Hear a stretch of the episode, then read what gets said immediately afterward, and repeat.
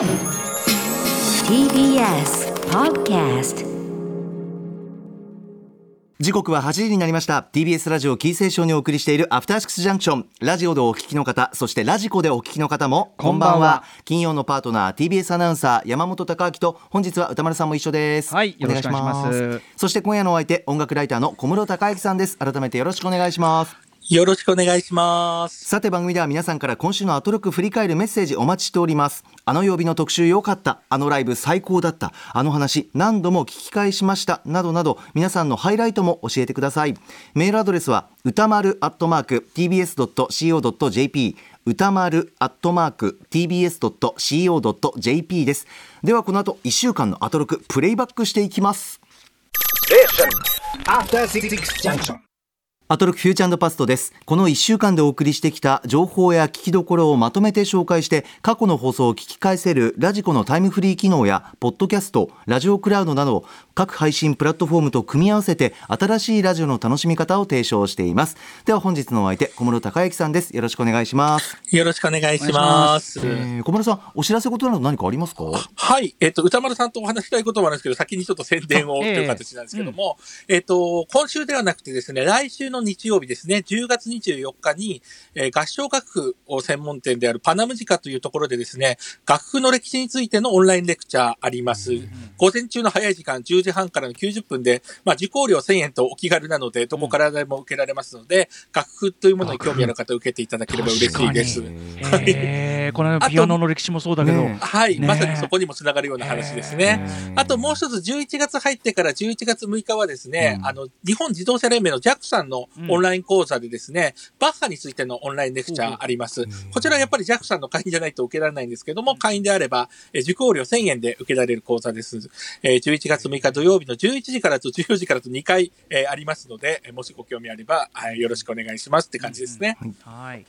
はい。いやーということでいろいろやられてますけども、なんか私、はい。私とあれありますか？なんかそのそうなんです。うんえっと、ちょっとイレギュラーなんですけど、ええ。今週の話じゃなくて、ちょっとね、先週の話をしたくて、ええ全然。えっと、先週の月曜日、10月4日ですね、うんうん。の20時代、えー西寺豪太さんのですね、あの、80年代の、あマドンナの、はい。戦国武将、はい、はい。で、マドンナ編だったじゃないですか。ええええで、これがね、私、もうこの週振り返って喋りたかったぐらい、いろいろですね、本当に。良かったんですよ。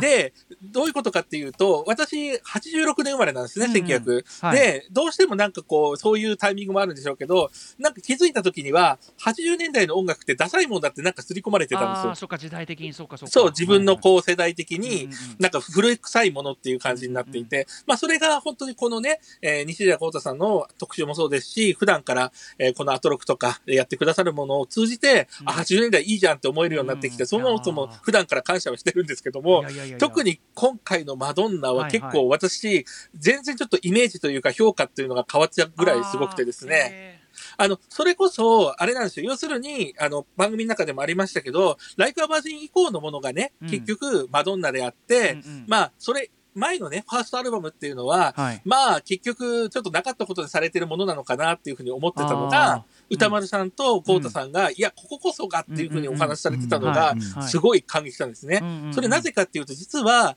そのファーストアルバムのプロデューサー、まあ途中でね、最後他の人にちょっと手入ったりしましたけど、もともとやっていたプロデューサーのはい。レジー・ルーカスっていうギタリストは、はい。あの、70年代にマイルスバンドにいた人なんですよ。ああそうなんだ。はいはいはい。マイルスバンドでファンク的なこうリズムギター弾いてたんですね。で、うん私まさにそこをもともと研究、大学院で研究してて一番好きな音楽なので、で、かそのレジー・ルーカスの音楽とか、その後、まあ、その時にいた M2 メとかね、うんうん。まさにレアグループという形が後で再評価をされていったんですけども、うん。まあ、いずれにしてもメインストリーム感じゃなくて、で、しかも、こう、マドンナのプロデュースして成功したかといえば、微妙な扱いみたいな感じになってて、はい。なんだかなーって感じだったんですよ。私、個人としてはすごくレジー・ルーカス大好きなアーティスト,、なのでそれが今回こういうふうに、ゴータさんと歌丸さんが、うんうん。いや、やっぱこっちでしょうって言ってくださったのが、うんうん。ガーンっていう結構衝撃で、うんうんいやー、そういうふうにこう、こうなんでしょう、これからこうね、はい。そういったものを扱って喋ったりとか何か語るときに、ええ語り口とか、へー。え見方変わるなと思って、嬉しいなすっごい、レジー・ルーカスさんそうだよなはボーダーラインとかもレジー・ルーカスさんだもんね、やっぱね。ね。名曲だからな、これな。そうか、そうか、いや、でも、だったらすごい良かったですし、ね、うん。あのやっぱり、ね、豪太君も言ってたけど、もう常に第一線の人だから、逆に評価、再評価みたいなタイミングがない人でマドンナって。そうなんですよね。そうだから誰もがもう固定されたマドンナイメージのまま来ちゃってるところもやっぱあるから、ううんん。なんかすごくだから僕は逆に新鮮です。確かにその小室さんの世代だったらそうだよなみたいなところがね面白いですね、はいいや、だから本当に、あの、この特集だけじゃないですけども、やっぱりこう、あとね、やっぱり、あの、うん。なんでしょう、映画の方でも、ええ。私がもともとその芸術的なね、現代音楽とか勉強してたこともあって、映画といえばまずアート系の映画で、やっぱりタルコフスキーとかセノビス見るわけですよね。で、そういったことがあったので、なんか、エンタメ映画っていうのはそうじゃね、別に見下していいんだみたいな風に思ってたのを、やっぱりこのアトロクとかその前のタマフルで、こう、価値観を変えてくださったこととかっていうのも、ずっと繋がる話なので、うんいや、本当にこれからも聞き続けようと、改めて先週のマドンナ特集聞いて思いましたでもそれは、は僕らはい。が小室さんのお話を聞き伺ってて感じることでもありますからね。やっぱり全然知らなかった小室さんが教えてくださるというのもあるから、まあとんでもないです。みんなでね、うん教え合って集合地で 頑張っていこう、うんね、あの、その、繋がっていけば一番いいことだと思うので、ねはい。あ。りがとうございます。さあそれではそろそろ始めてまいりましょう。ここだけ聞けば1週間がわかる。アトロクフューチャーパストパスト編10月11日月曜日からのこの番組のパスと過去を振り返っていきます。今夜も各曜日のアナウンサーが振り返りを行っています。まずは11日月曜日月曜パートナーの熊崎和人です。10月11日月曜日振り返っていきましょう。6時半からのカルチャートークはプロ書評家プロインタビュアーの吉田剛さん。過酷なバトルを繰り返しながらメンバーが選抜されるアイドルグループラストアイドルの今について語っていただきました。7時からのミュージックゾーンライブダイレクトは DJ 音楽プロデューサーラジオパーソナリティの TJO ことタケル・ジョン乙黒さんの UK ソウルスペシャル DJ ミックスでした。そして8時台の特集コーナービヨンドザカルチャーはダブってなんだ特集をレゲエ音楽に詳しい音楽ライターで翻訳家の鈴木光也さんに解説していただきました。またレゲエアーティストの大輔風岡さんによる番組の交通情報でもおなじみ予定は未定でのラブバージョンも特別にオンエア。私正直ダブっていう名前は聞いたことあるけどぐらいのレベルだったんですけどそれでも理解できるように分かりやすく説明してくださいました。あのカラオケも講義広い意味ではダブであるというですね鈴木さんの言葉によってより身近なものに感じることができました。そして今週のおすすめグラビアはセリナさんです。SDN48 に所属されていました。あのセリナさんです。実は36歳になって10月22日に写真集「セリナ」を発売することが決まっております。卒業10年目のこのタイミングだからこそ伝わるそのセリナさんの魅力というのが凝縮されていますのでぜひとも皆さんこちらの写真集これから発売されますのでチェックしてみてください。はい月曜日でございます。小村さんいかがでしたか？はい。えー、まずはですね、18時半のカルチャートーク、吉田剛さんのところから行きたいんですけども、はね、あのーそれこそですね、まあ、えっ、と、以前の出演とかと兼ねてですね、あのー増山のりえさんが亡くなったってニュースもあったりとかしたので、うんうん。その話をするかと思いきや、今回うんうはラストアイドルのお話ということでしたね。はい。で、このラストアイドルについてですね、やっぱり、えっ、と、この時はですね、そうは思ってなかったんですけども、こう、順番に聞いていくとですね、要するに、竹中夏美先生のお話を聞いた後でこれを振り返ると、また違った風に捉えられるなとやっぱり思っちゃったわけですよね。はいはいねそれこそ、結局この、この時の吉田剛さんの、まあ、えっ、と、そのラストアイドルっていうものが非常にコンセプトとしてはいいし面白いのに、なんでそれが思ったようにうまくいかないのか、アイドルとして、うん。まあ思ったような成功ができないのかみたいなね、あの話をしてたわけですけども、それが、まあ要するに残酷さとの戦いなんだっていうところで、まあ詳しくはもちろんご本人のね、話を聞いていただきたいと思うんですけども、でもやっぱりまさにその負担かけるっていうのは、まあ、その負担かける一部は当然健康とか、まさに体の問題ってところに直にかかってくるわけじゃないですか。はいだから本当にここのところっていうのを合わせて考えないといけないなと思いながらあの聞きましたし、ねあとはうん結構間に歌丸さんの名言が挟んだり、挟まれたの結構印象的でしたね。はい。特にですね、後半最後の方に来たですね、秋元康さんはサンドバック界の巨匠っていう、ああ ねえ。あの叩かれ役というかね、はい。僕のそのね中で言ってることその要するにまあとはいえオーディションをやるのであれば当然誰かが受かって誰かが落ちるといううん。うん。ねエンターテインメントであればその厳しさはまあ当然参加する側も受け入れなきゃいけないことだしその責任さえ回避してしまうことから来る逆に本人たちにそれふその、ね、むしろ負担じゃないみたいなのがあってだから誰かはやっぱ大人は、あの矢面に立たなきゃいけないだろうと、うんうんうん。でだったらやっぱね秋元さんそこは慣れてんだから慣れてるのとあとそれ あとその分の収入があるんだからとか。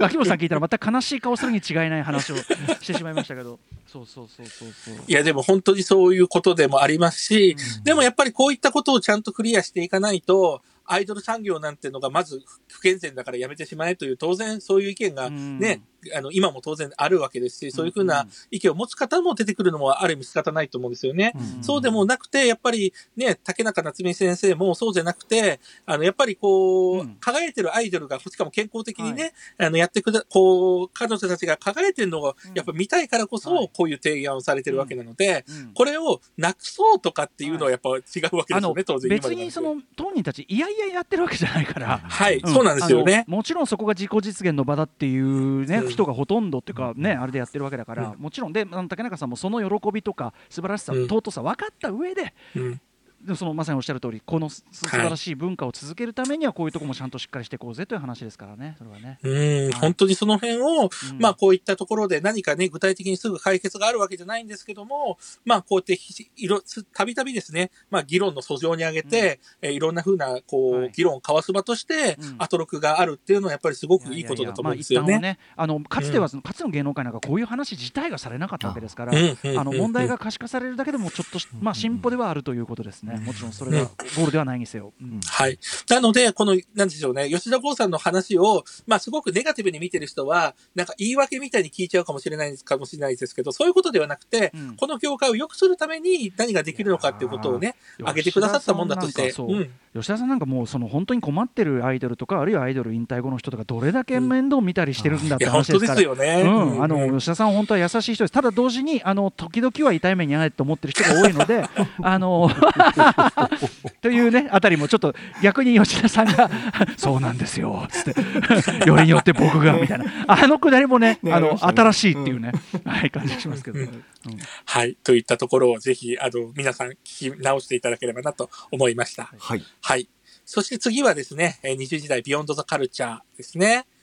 で、音楽のダブってなんだ特集でですね、まあ、えーまずは、えー大輔風岡さんがですね、まあ本当にこの番組のためだけに、うんもう本当に準備してくださったというね、ダブミックスが本当に贅沢の極みで。予定は未定でダブミミックスはもうここでしか聞けませんからね。ねはいねね、だから本当にそれこそ、これこそ、ね、ちゃんとタイムシフトで聞ける間に聞かなくちゃあ本当に。いうものですね、タイムフリーで。本当うんで、しかも彼もね、あの、94年生まれとまだまだ若くて、まあそういう世代もですね、ダブっていうものが決して古い、あの、こう、なんでしょう、手法ではなくて、えー最先端のものとして取り組んでる人がいっぱいいるってことであるなと、えーそういったことも思って聞きました。はい。で、まあメインとなるのは鈴木光也さんのですね、まあアトロク3年ぶり、あアトロク？あの、その前の番組か時かもしれないですけど、はい。い、ずれにしても久々の登場ということでしたけども、まあその前で言うとですね、そもそも TBS ラジオって文脈で言うと、あの、菊池成吉さんのいきなり夜電波にね、うんうん。た何回か出てらしたので、うん。そこで覚えてらっしゃる方もいらっしゃるでしょうし、あとは、あの、それこそ菊地さんがまさにダブセクステット、まあ編成によってダブセプテットっていう時もありますけど、まさにジャズにダブをリアルタイムに加えるっていう、うんバンドをやってたりしたので、はいまあ、そので実は TBS ラジオリスナーの中にも、こう、ダブを聞いたことあるぞっていう方は一定数いるんじゃないかなと思いながら聞きました。うんうんうん。うんで、今回の、えー特集の一つきっかけになったのは、D・ スクラッチ・ペリーというですね、8月29日に亡くなった、まあ、このダブ界の巨匠であり、原点であり、なんですけども、まあ、早速ですね、鈴木光也さんの説明によれば、えーレゲエの平均値から一番遠い、そうなんですよで。あのリースクラッチペリーから始めるとちょっと難解すぎるだろうっていうね問題があって、はい。うんなので、こう、なんかこの人の名前がこう割とね、えっ、と、その当日だけじゃなくて前の段階でも出てたのに、この人の曲がかからないというところでも、なんかちょっと、えー不思議な特集っていう風に聞こえたかもしれないですけども、でもやっぱり基本的には、とにかくダブってものが、えーどんな人にも、えー本当に具体的にわかるように説明してくれた、本当に、えーある意味ではですね、これも一種のカルチャー先生みたいな特集なのかなって、うん。完全にそれです、うん思いながらはい来ました。だからこれでインストールした後に、リースクラッチペリーとかキングタビーとかの特集ができるね、ということでやってますね。ちょっとそれ,、うん。それぐらいちょっと前提をやっておかないと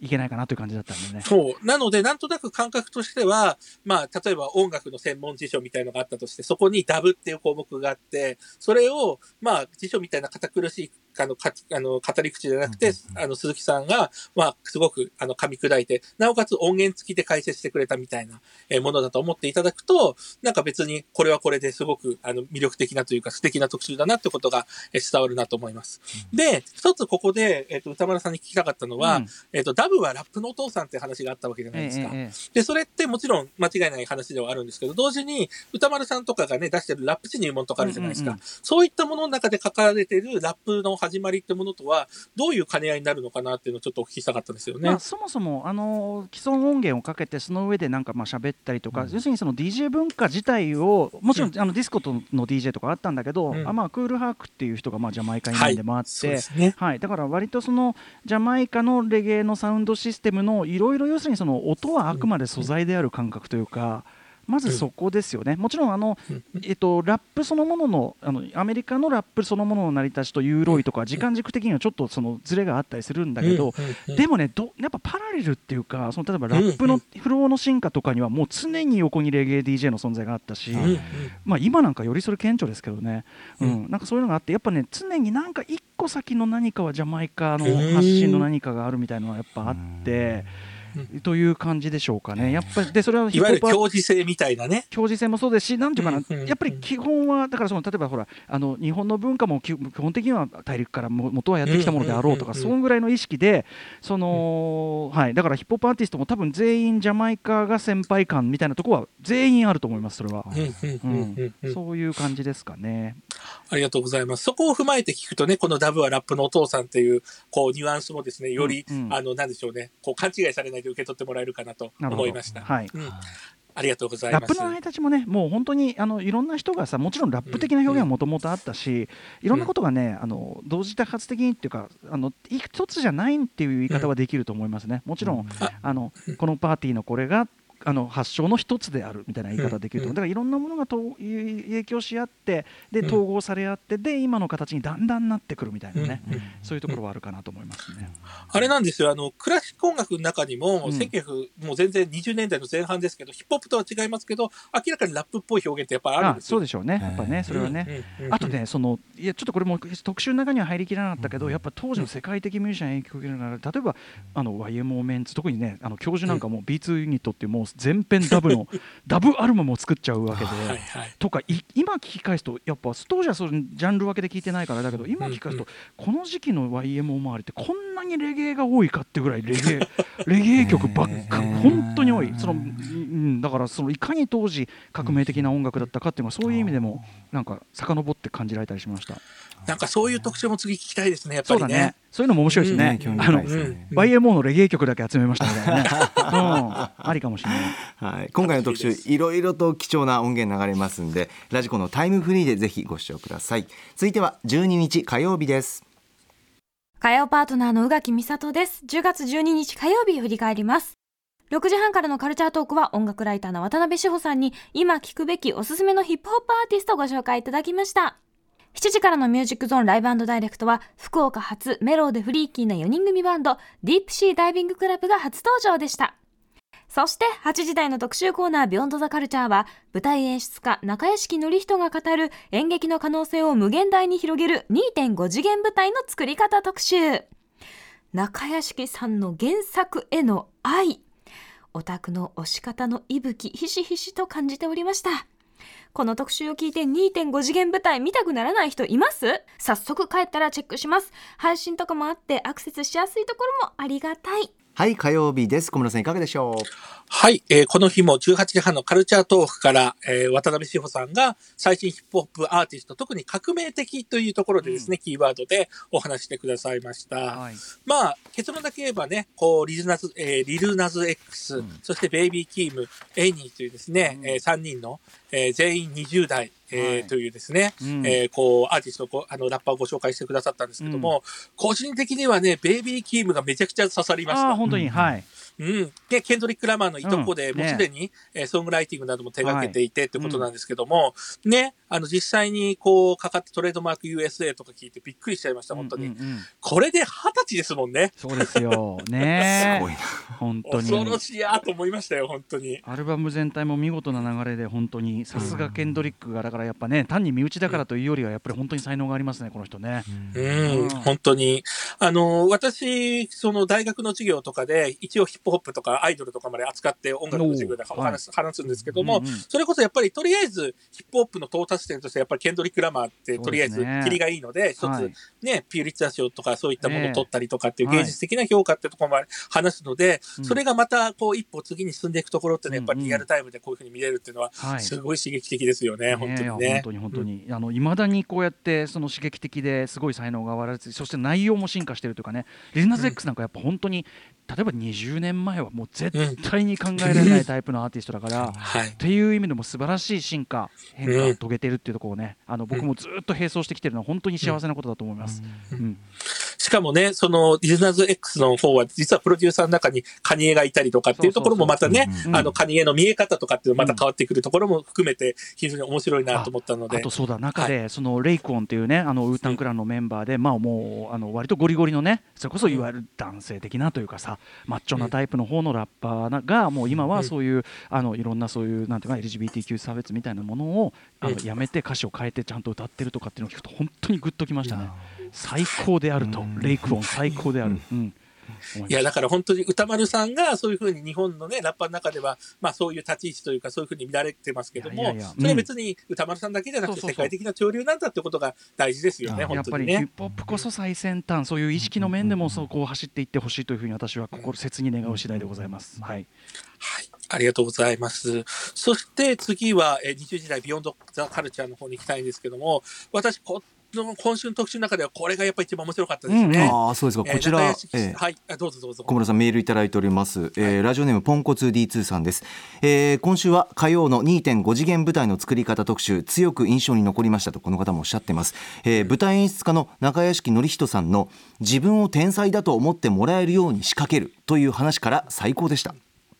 原作のキャラクターと同じ空気を吸って同じ空間にいられるという喜びや原作を愛して愛して理解し抜いて演劇でも舞台でもない2.5次元という舞台を作り上げる。以前のクレバさんのミュージカル翻訳の特集とはまた違うすごいことをしていると思いました。以前他の普通の舞台を見た時漫画のキャラとはちょっと違う雰囲気の俳優さんが演じておられましたが全く違和感がなく舞台と役者すげえと感じたことを思い出しましたということです小村さん失礼しましたいかがでしたか？あいえ、とんでもないです。ありがとうございます。えー私のですね、視点から言うと、この2.5次元っていうのは正直、まあミュージカルの中、まあミュージカルだけじゃなかったですけどね、今回。うんでも例えばそのミュージカル一つとっても、私は正直まあ専門会、まあミュージカル自体は好きでもって感じだったんですけども、うんうんうんで、そんな私からすると、まあ2.5次元とはね、今こう言って流行ってるけども、それこそ特集の中でも出てきた通りですね、まあ、えー宝塚のベルバラであったりとか、あるいは、えー90年代にはですね、ディズニーのアニメーションが、えーそれこそ、えー舞台化されたりとかね、っていうのが始まっていって、はい。じゃあそれは2.5次元じゃないんかいってずっと思ってたんですよ。うんうんで、それに対してもちろんそれに通じるところもあるけど、こういったところがポイントでっていうところがあったり、えさらには、え大事なのは2.5次元っていう分野が作ったことっていう話で、うんうんうん。ああ、なるほどというふうにですね、うんうん。非常に腑に落ちて、うんそこから非常になんでしょうね、あの、なんなんでしょう、こう単にこう、何も知らないというか、本当にフラットに聞く人だけじゃなくて、うん。えーミュージカルとかそういった他のもの、例えば既存の演劇とか、えー好きな人にとっても、うん。えー要するにここからがっていうことをしっかり最初にこうやってくれたので、うんうん。非常にこう自分が普段見てるものとの違いとかっていうところを理解しやすい、えーすごくですね、入り口の設定も丁寧で、うん。その後の、えー掘り下げ方もですね、こう、やっぱりご本人が実際に現場でやられてる方なので、えー単に、えーなんでしょうね、こう、論理的に説明するってだけじゃなくて、うんユーモアを交えながらで、実際にどんなことをしてるのかって非常に熱量を持ってお話してくださったので、うんうんまあ本当に刺激的な特集だったなと思います。いやーそうですよね、本当にね。あの俺逆その途中でねあそういうことかって僕的にはすごい合点をいく表現をしてください、はいはい。あの要は2.3でも2.7でもダメ2.5って、これがすごいね僕的にはですよ。もう他の皆さんいろんなポイントあると思うけど僕的には、あそういうことかっていうなんかねすごい落ちた瞬間ですね。つまりそのやっぱりあその2次元から起こして、その匂いを感じながらの3の間みたいな、だから 2, 2次元ベースであることがこ非常にやっぱ重力としては重要だし、うん、なんかねそこだからやっぱ中屋敷さんのこだわりの部分というかその表現に表れてて、はい、すごくあの考え深い。あとやっぱりあれですよねその下調べっていうかそうそう。はい。あの漫画原作であればその原作を読み込むのは当然のこと、その、ね、原作者の過去作まで読み込んで、うん。要するに一言言えばなぜここがこの表現なのかこの表現によって何が重要なのかっていうことを、はい。あのー理解して本質まで理解してっていうのは本当度肝抜かされましたね。いや、だから、これって、それこそ木曜日の20時台のローカライズ特集とも通じる話うんうんうんで、うん。はい。要するに、こう、それとくっつけてみると、例えばローカライズの方はこの後話しますけども、要するに翻訳って日本語だと言っちゃうけども、うん。翻訳だけじゃなくて、かなり本案に近いことをね、えー、まものによってやってはいましたよね。アダプテーションですよね。はい、まさに。それを実はこの2.5次元の場合でも、しかもそれを非常にバランス感覚を持ちながら、はいえーこそうう、しかもちゃんとその標準を間違えないようにしながら、しかもそれを非常に尖らせてやっているっていうのがんんんよくわかるお話でしたもんね、本当にいね。やいやいやさすがですございます。うん。はい。で、えっと、私の方のちょっとえ分野に近づけてお話しすると、まあ2.5次元そのものとは違うんですけども、まあそういった要素が舞台上に出るものって結構いろいろあって、はい。例えば、えーもうなく、ずいぶん前に亡くなりましたけど、あの、実相寺明夫さんがいらっしゃるじゃないですか、ウルウルトラマンとかね、はいはい。そのスーライプラええ。の方が、実は晩年に、モーツァルトのオペラを演出した時に、うん。そこに出てくる怪獣というかモンスターみたいのを、うん。全部つぶらやプロのそのウルトラマン絡みのキャラクターとかにしちゃったこととかあるんですよ。へーうん。だからこれは別に原作がそういうものではないので違うんですけども、やっぱりそういった何か、えーとまあそれは特撮なのでまたちょっと違いますけども、うんうんいずれにしろそういったサブカルチャーと何かってもので、うんまたそういった間の要素が入るとかっていうのは、うんうんまあ今回はその、いわゆる今やってるアニメとか、うんえーその、えー漫画からの始まりの2.5次元ですけども、はいでもそれを、その技術とか考え方を、はい。既存の他の分野に応用していくことって、もっともっといろいろできるよなとも思ったんですよね。はい。そもそもね、オペラとかさ歌劇とかだって元になる話があったりさなんかね、うんそれをやっぱりアダプテーションしてるわけですしね、はい。うん、だからなんていうの二次例えば伝承がだから1次元が何次元わかんないけど、うん、やっぱそのディメンションを変えるアダプテーションはねやっぱり脈々とありますよねそれはね。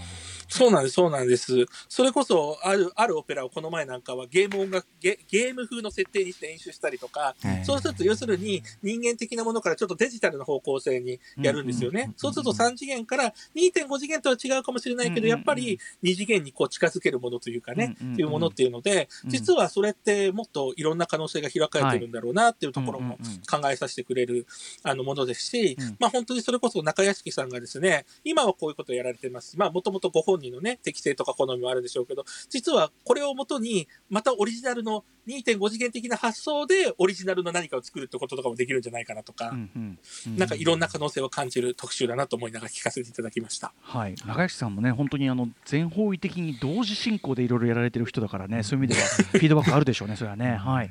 うん。しかもね、人間的にも面白くて、なんかいろいろお話聞きたくなる人ですいや。本当に。あのー プレゼン上手でもありますしね。あとはいプ,、プラスやっぱりそのラジオに必要な熱と言いましょうか。そうですね。引き込まれまして、最高でございます、はいそう、なんか、すっとぼけたユーモアみたいなものがひょんと出てきたりとかね、はい、あの、きっと皆さんに愛される人になっていくだろうなと、ラジオでも思いました。そして同時にね高校演劇の伝説でもありますからね。がんあの贋作マクベスのっていうね、はい、うん。というところですね。ぜひお聞きください。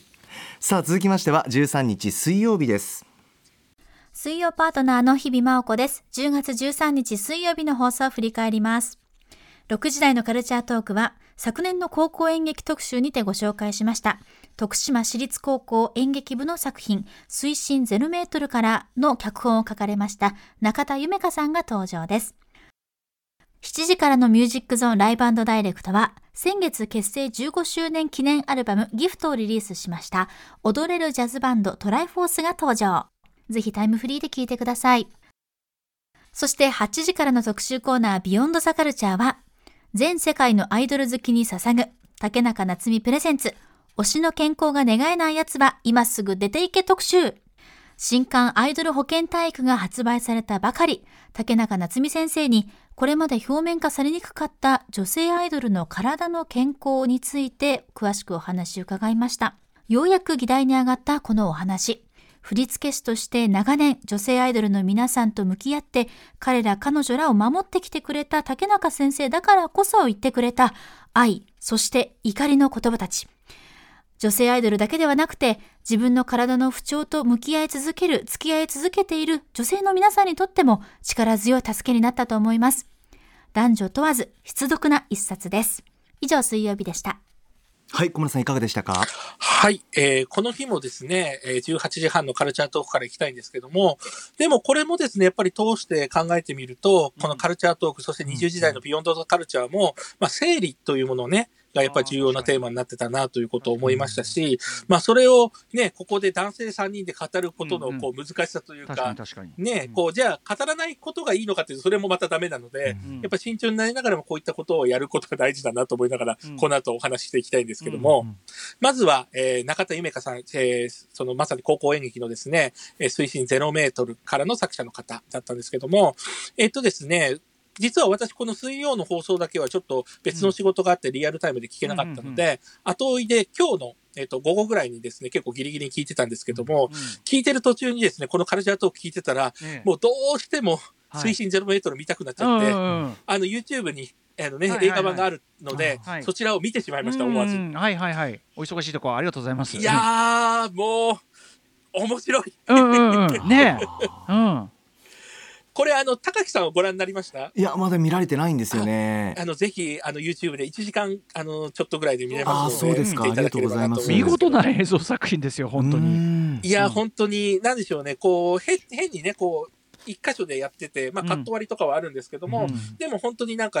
その場でまさにこういるような感覚っていうのが、まあ、いわゆる普通の映画ともまた違って、やっぱり演劇的な映画という側面そう。は、んこありながのこのらもですね。タイミングでしか作れない何かではあるんだよな。うん。はい。で、まさにですね、こう、まあ、前、ほ中でも言ってたかもしれないですけど、とにかく、その役名も本人の名前なんですよ。下の名前なんですよね。完全に。だから本当に完全に当て書きですし、まあ、それをまさに当人の演技で、まあ、映画、ちょっと演出はね、多少違えど、でも舞台じゃなくて実際のそのプールでやってるのを見れるっていうのがですね、本当にあの面白くてですね、引き込まれてしまいました。で、えー、なんでしょうね。これをこう見てですね、どういうことが思ったかっていうと、うん。ちょっとあの飛んだあの感じで聞こえるかもしれないですけど、うん。私最初見終わった時に実はね、タルコフスキーを思い出したんですよ。ほうほうほう。どういうことかっていうと、まあ、うん。ちょろちょろちょろ水の音が聞こえるっていうのもね、ええええ。まあ、こう表面的なこともありますけど、うんうん。まあ見ていただいた方は分かる通りですね、こう、あの、阿波踊りが踊れるかどうかっていうのが一つの、うんうんあの、ドラマ剣のこう軸となってるわけですよね。うんうんで、それって、まあ、だからそれができたからどうとかってことが別に世界が変わるわけじゃないですよね。うんうんうんでも、その何かしら、こう、その人にとって儀式的なことができるかどうかってことが、うんえ実はその物語の中で一番大事になってるって、うんうんまさにあのタルコフスキーじゃんなんて思ったんですよねサク。リファイスとか。はいうんうんね、ノスタルジアだってこの、うんうんうん。なんでしょう、こう、ろうそくの火が消えないように歩くっていう、はいはいあそうでね。な何の意味を持っているのか、うんうん外から見たら分かんないけども、それによって何かが変わったりとか、その本人の中で何か変わるっていうものが、うんうんまあもちろんあれよりはもっと具体的なものではありますけども、実はそれがあの子にとっての阿波踊りってものに置き換えられるんじゃないかなと思いながら、あうん、見てしまいました、私は。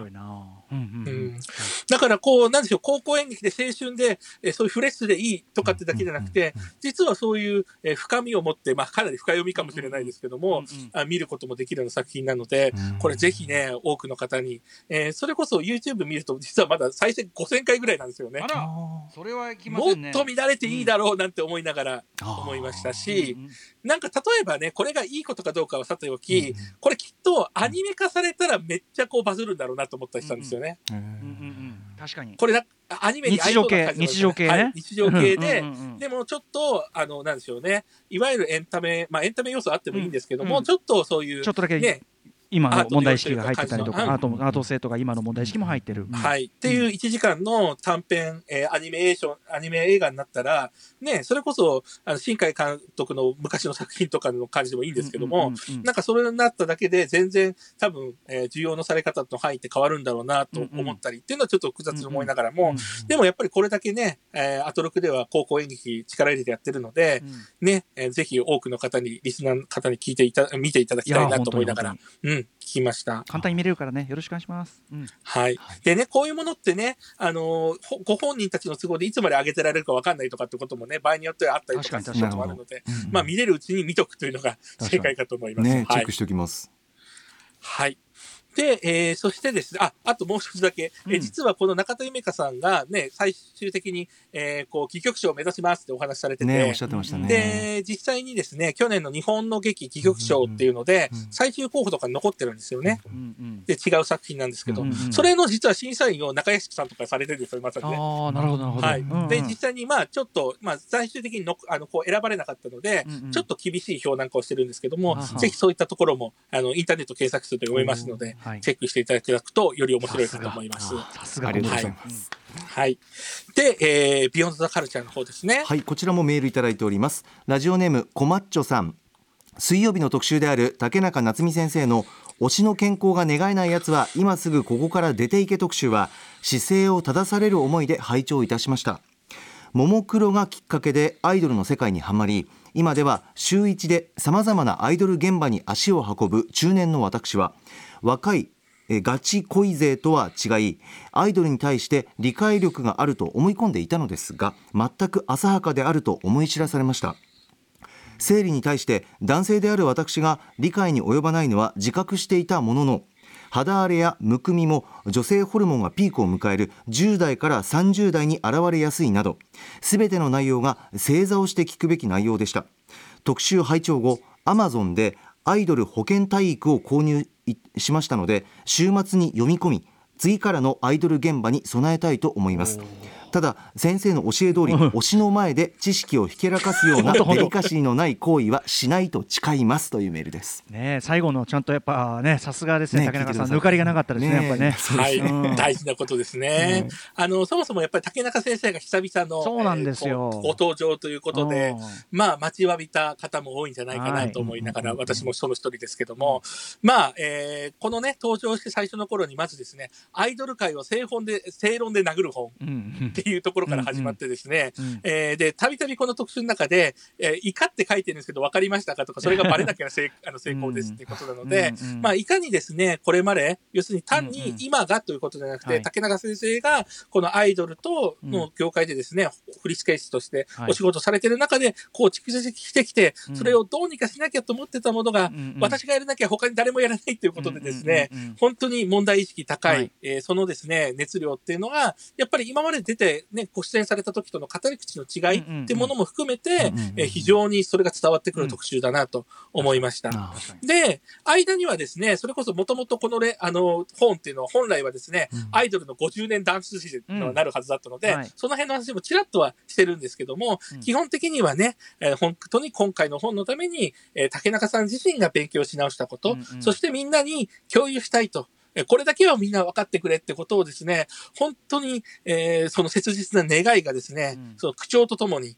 あ本当に伝わってきたので、今その内容をここで言っても仕方ないと思うんですよね、やっぱりね。だそうじゃなくて、あの、竹中先生の切実さとともに、この特集やっぱ聞いてほしいなと思いますね。はい、ありがとうございます。まあ、あとね、アイドル保健大会は、まあ、あの、先ほどね、アイドルファンとしてご購入いただいて、べん非常にこう、なんていうかな、謙虚な姿勢で素晴らしいと思うんですけど。あの、本当に、あの、ね、高橋さんもおっしゃられてた通り、ファンもそうだし、やっぱ特にやっぱ運営側とかは、本当にこの、これを、これを土台に、あの、いろんな議論を今すぐ始めてほしいというか。はい。だし、本当はこう、本当に法的にシステム化されててもいいぐらいの話かと思いますからね。はい、ぜひちょっと、あの、関係者の方は特に。あの必ず必読だという感じでお願いしたいなと思います。はい、はい、完全同意でございます。さて続いては14日木曜日参ります。木曜パートナー TBS アナウンサーうないりさです。10月14日木曜日振り返ってまいります。まず6時30分からのカルチャートークはインチキおもちゃ研究家のインチキ番長さんが登場。歌丸さんと古川さんが誕生日プレゼントに送ってくれた番長さんの著書ドエラえもん大図鑑アジアの国民的猫型ロボットについて直接まあその本に載っているね商品を持ってスタジオでご紹介していただきました。いや実はですねこのカルチャートークの後 CM 館にインチキ番長さんが私にこれたくさん持ってるのでどうぞって言ってそのセグウェイに乗った、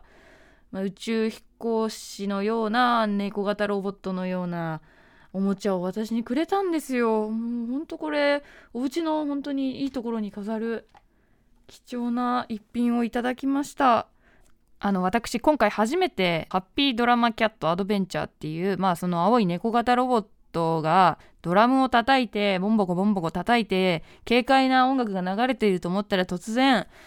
顔面がセンターから真っ二つに割れて奥から象の顔がこう迫ってくるっていう恐ろしいもうなんかもうなんだろう傷ついた。なんか悪意ってこうやって押し出されてくるもんなんだなっていう本当に なんかねなんだろうトラウマを与えるような商品だったんですけどまあものだったんですけど本当にすごいものをインチキ番長さん持ってきてくださってええ。ということでインチキ番長さん今後ともよろしくお願いします。さあそして7時からのミュージックゾーンライブダイレクトは TRF のリーダーにして盛り上げ番長の d j k o さんによるエレクトロロックビッグビートミックスでした。ディキジャンジャンジャンジャンジャンジャンジャンジンジャン。ウォーウォー。ウォーウォーも M1 の曲なのかと思ったらこれね当時流行ってたということで目から鱗でした。というか耳から鱗でした。そして8時台の特集コーナー「 Beyond the Culture はゲームの翻訳家ローカライザーのトップランナー石立大輔さんに直接インタビュー。ということで今年の6月で石立さんはソニーを退社されたんですがフリーになった立場からローカライズってどういうところが大変なのかどんなことを意識して工夫しているのかなどなど貴重なお話を伺いました。本当になんだろうな今後ゲーム業界に関わっていきたいって思ってる人はもう絶対に聞いた方がいいしゲーム好きの人もこうやって海外のゲームってもうそれぞれの国であの楽しめるようになってるんだなありがたいなって思えるお話でもありますのでぜひ改めて聞いてみてください。以上木曜日でした。はい小室さんいかがでした？はい、えーまずはですね、この放送とは直接関係ないんですけども、うないさんの YouTube、女子アナゲーマーうないでですね、うんうん。先週からアマンガースっていう宇宙人人狼がありますけど、あれのコスプレをしているうないさんがですね、うんうん。ショート動画をいくつも上げてるんですね。えこれね、めちゃくちゃ面白いので、あそう。うなぽんファンは絶対見た方えがいいです、ね。まだ見てないやはい。くったらないです。ありがとうございます。で、えーこれも18時のからのオープニングではですね、えースタートレックの、えーまあ、俳優さんですね、シェあのシャトナーさんが宇宙旅行うん。90歳でっていうところからね、話、始まりですね、ええ。究極のダ話が展開しましたね、この日はあの宇本当にね。ね行きたいか行きたくないかいくらなら行くかねもうどうでもええわの極みよね 本当にね。はい。だったらスカイダイビングからすればいいんじゃないかとかね。あれはちょっとみたいなね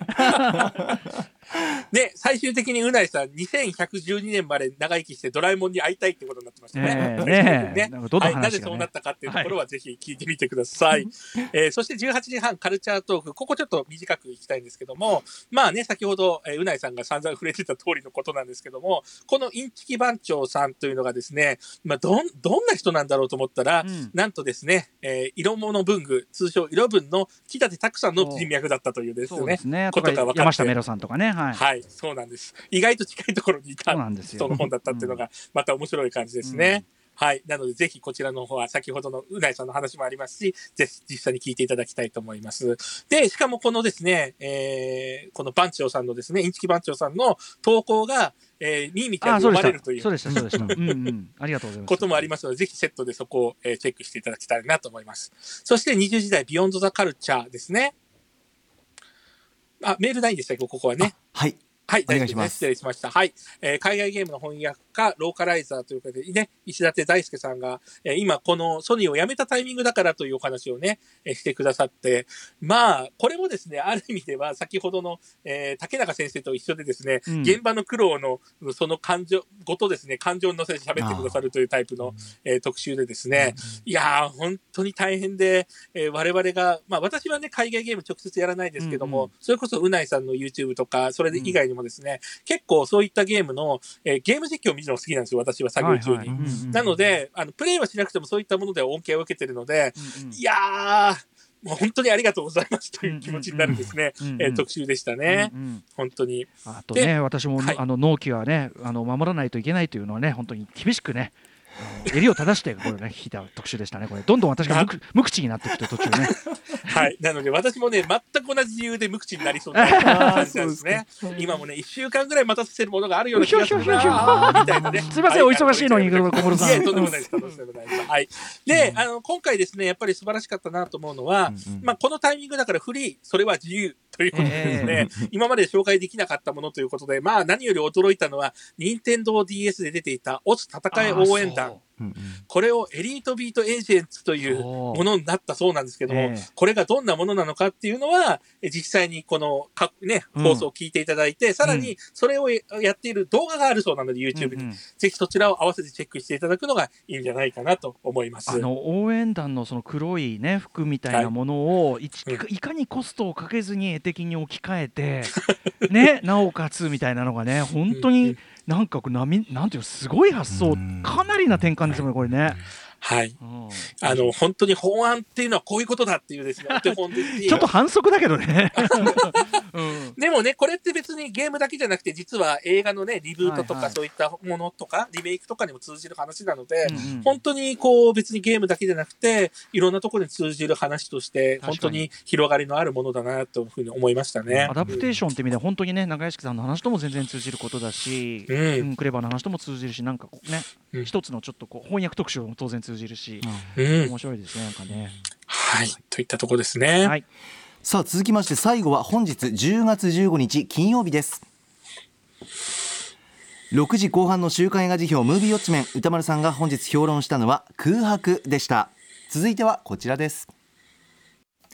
7時のライブダイレクトはハンバートハンバートさんでしたそして今はフューチャーパスト今週の番組内容を振り返っていますさて本日振り返りで紹介した各コーナーはラジコのタイムフリー機能やスマホアプリラジオクラウド Spotify アンカーなど各配信プラットフォームのポッドキャストでもお楽しみいただけます。以上ここまでアトロクフューチャーパストパスト編でした。この後は来週1週間のアトロクの予定をまとめてお知らせします。ではここから来週1週間のアフターシックスジャンクションの予定を一気にお知らせします。まずは18日月曜日。6時半はスーパーササダンゴマシン選手が登場。木曜パートナーうないりさアナウンサーとリモートプロレスで対決します。7時はラムライダーさんによる緊急事態宣言が明けた今だからこそ聞こう TBS ラジオミックスです。そして8時はコールスロー特集をフードライターの稲田俊介さんとお送りします。コールオブスローンズ。リスナーの皆さんからはコールスローと私というメールを募集。コールスローへの距離感をしたため歌丸アットマーク tbs.co.jp までお待ちしております。もちろんお気に入りコールスローある人は書いてくださいね。教えてください、はい続いて19日火曜日6時半からはアニメ評論家の藤津亮太さんに10月から放送されている注目アニメ紹介してもらいます。7時はシンガーソングライターブタジさんが登場。8時は新シリーズですちょっとクイアなカルチャーニュースガイド2021秋 by 鈴木みのり。20日水曜日6時半は電子工作ユニットギャルデンが登場。材料の買い方も道具も用語もわからない超初心者でも身近なものを光らせることのできる超点上げな電子工作を紹介していただきます。7時はフォックスキャプチャープランが登場。8時はデューン砂の惑星をより楽しむためのデューン一夜漬け特集 by 添野知世。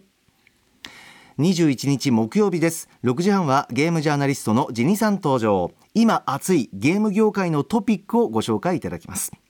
えそして7時は瞳トイカシーフクリスタルらを擁するジンタナエメラルズが初登場。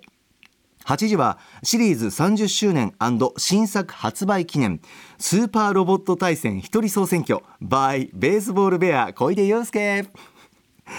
そして22日金曜日6時半からの週刊映画辞表ムービーウォッチメン。来週歌丸さんは映画最後の決闘裁判を評論します。